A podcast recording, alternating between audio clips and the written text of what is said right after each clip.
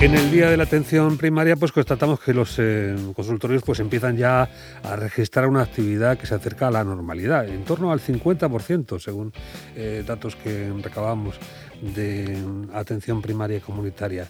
Eh, nos eh, encontramos precisamente en un punto en el que, bueno, pues esta confianza y relación eh, médico-paciente pues se vuelve a avivar si antes ya no lo estaba, porque eso de mantener un contacto telefónico tampoco era una cuestión baladí que se ha demostrado pues de máxima eficacia y como en fin, muestra un botón la continuidad de esta estrategia pues va a ser también una realidad venidera.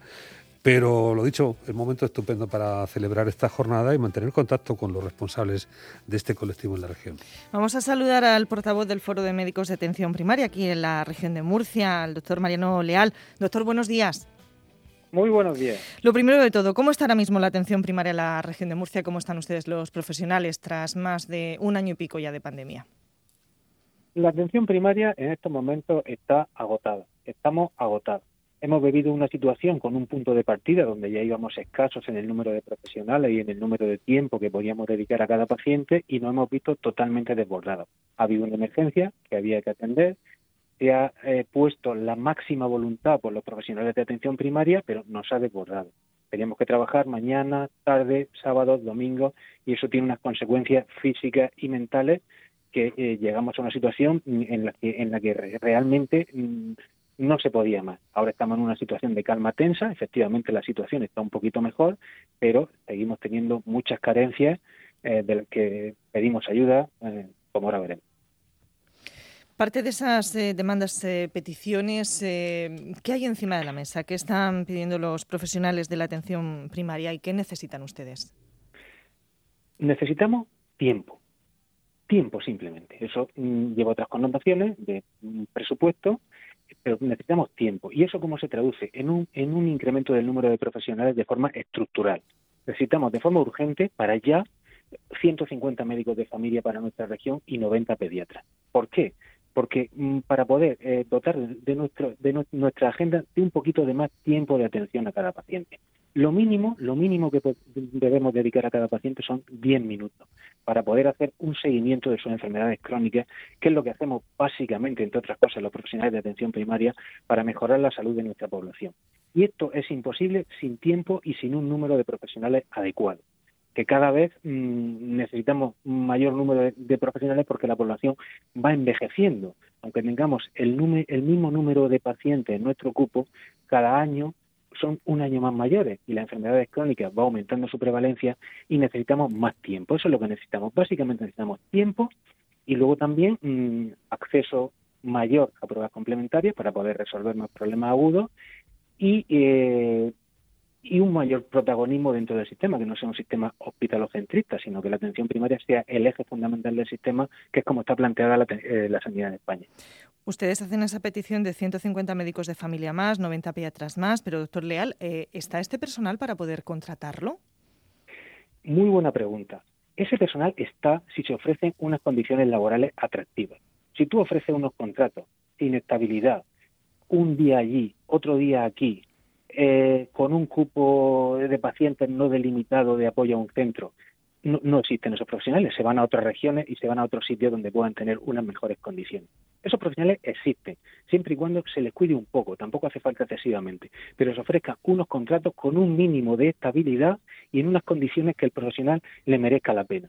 Si no, se va a ir a otra región. Pero esos profesionales existen y es cuestión de tratarlos un poco mejor.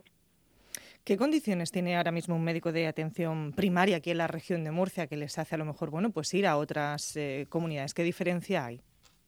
Por ejemplo, un MIR de, medicina de familia acaba la especialidad y qué oferta puede tener en Murcia, que ha tenido hasta ahora. Pues a lo mejor un contrato de un año, sin FIAS, que puede renovarse al año o no, está en el aire.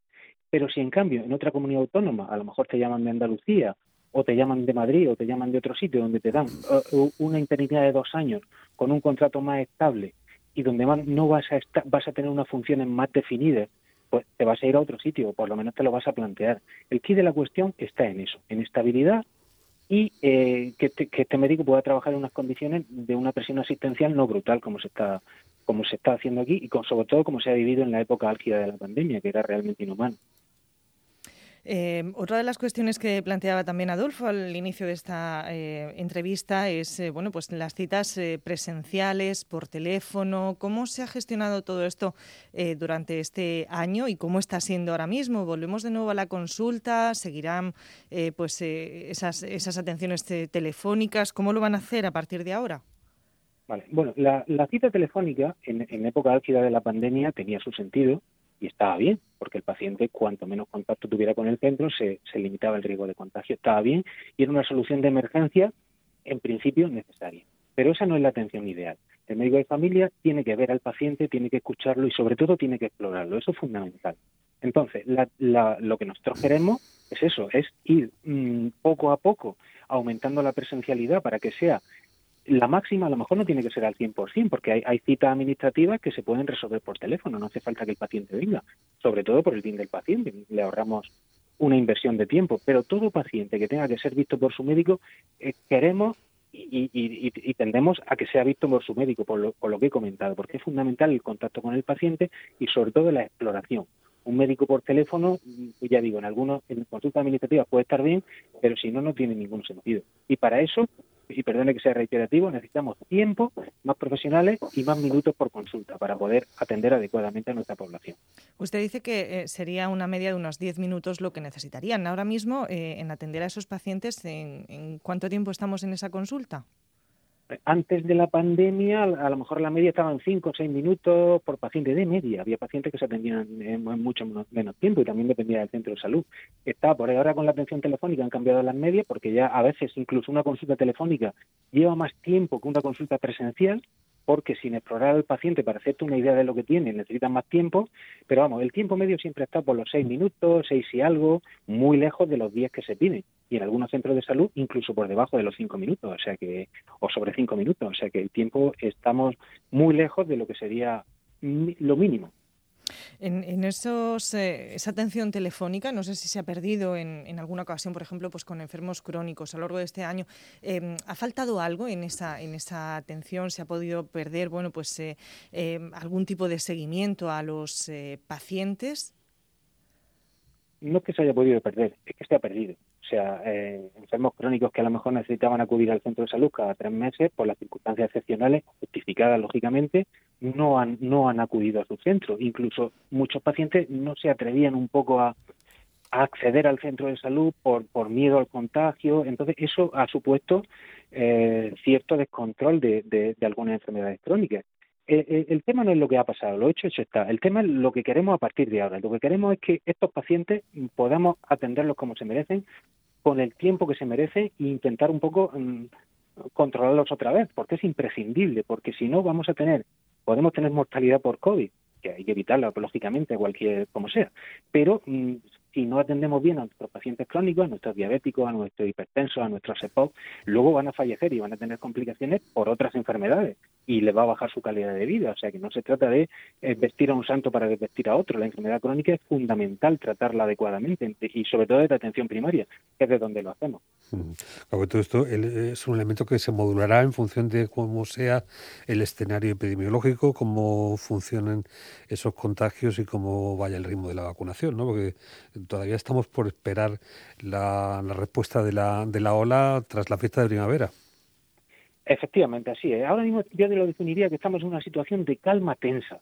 Tenemos la situación controlada, pero, pero no nos podemos echar a dormir. Tenemos, hay que ser optimistas, tenemos la vacuna, que por supuesto hay que vacunarse y es una de las posibles soluciones. Tenemos la vacuna y tenemos la situación de casos nuevos de COVID y de presión hospitalaria bajo control, pero en situación de calma tensa. O sea, si nos descuidamos a nivel poblacional y no seguimos las medidas que nos dicen las autoridades, o rechazamos la vacuna de forma injustificada, se nos puede ir otra vez de las manos, podemos tener otra ola muy peligrosa, tan peligrosa como la anterior o más, y podemos dejar de atender a nuestros pacientes crónicos, por supuesto. Es fundamental eh, la vacunación y seguir las medidas que nos dicen las autoridades sanitarias, para que esta situación de calma tensa que tenemos no se descontrole otra vez eh, de forma grave. Eh, estamos hablando con Mariano Leal, portavoz del Foro de Médicos de Atención Primaria de la región de Murcia, hoy en este 12 de abril, Día de la Atención Primaria. Eh, doctor, ¿qué le parece a usted a, mucha de la gente bueno, pues que no está acudiendo, que está diciendo que no a la vacuna de AstraZeneca, algo bueno, pues que están viviendo también desde, desde su sector? Yo creo que hay un poquito de confusión sobre ese tema. Una vacuna mm, que se ha probado en millones de personas y que hay algunos efectos secundarios donde no se ha demostrado claramente que sean eh, por la vacuna y sean mm, súper esporádicos, el beneficio-riesgo es muy, es muy superior el beneficio al riesgo. Es muy superior. Lo que pasa es que se ha creado confusión por las medidas políticas a través de si la vacuna, si ahora me la pongo, ahora un grupo de edad sí, ahora otro grupo de edad no. Yo creo que la población tiene que estar tranquila. Una vacuna que se ha utilizado ya en muchos millones de personas, que ha habido unos casos eh, efectivamente de, efectos secundarios mm, de dudosa demostración, el beneficio siempre se supera el riesgo. Y es mejor ponerse esa vacuna sin duda que asumir un riesgo de COVID que como te pille mal eh, y, seas de las personas que se complican, te puede quitar la vida. O sea, yo creo que la población no, debe de planteárselo. Eh, eh, habría que vacunarse. ¿no? Y es posible que ustedes puedan ser también elementos que tercien a la hora de desaconsejar determinada eh, vacuna por las características personales del de ciudadano. Que esta AstraZeneca que tiene, pues parece unos indicadores en referencia pues al sistema inmunológico. Eh, podría ser que haya pues una paciente que, acuda a su consultorio y que pida pues eh, ser, en fin, exonerada de esta vacuna a cambio de otra se da algún caso, lo que pasa es que si está indicada por el grupo de edad, en principio no hay ninguna vacuna mm, que se pueda contraindicar en concreto a unos pacientes en concreto. El, tema ha sido los efectos secundarios que han salido en prensa. Como he comentado, que no está claramente demostrado y en una incidencia muy pequeña. No en que haya una indicación concreta de una vacuna a un tipo de paciente y a otro. Eso no, no, no, no carece de, no, no tiene fundamento científico. Sí algún tema de, tipo hematológico que haya podido pues ser un, un, en fin, un riesgo adicional ¿no? para este tipo de trompos que se puedan dar o no pero sí, es que como no es un no es un efecto secundario demostrado en principio eh, vamos a ver, podría entender a la persona que diga yo no me quiero poner esta pero científicamente no tiene no tiene no tiene una justificación vamos bueno, pues nada, pues esta es la cuestión, que lo iremos viendo a medida que se vayan también despejando las cuestiones en, los propios organismos que parece deben de tener el conocimiento del tema, ¿no? Y lo, van adquiriendo sobre la marcha, pues está claro que todo esto pues no lo sabemos de, ayer a hoy.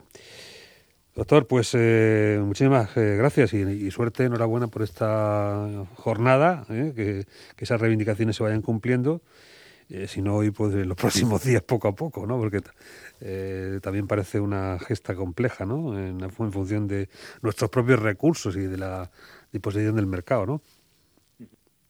Efectivamente, efectivamente, así es, así es. Muchas gracias a ustedes por, por la entrevista. Gracias a, a, vosotros, a toda la atención primaria, por el trabajo que hacen por y para todos los ciudadanos, para los murcianos. Doctor Leal, gracias. Muchas gracias a ustedes. Que me das es lo que ahora necesito. Eso que tú me das no creo lo tenga merecido. Por todo lo que me das te estaré siempre agradecido. Así que gracias por estar, por tu amistad y tu compañía eres lo, lo mejor que me ha dado la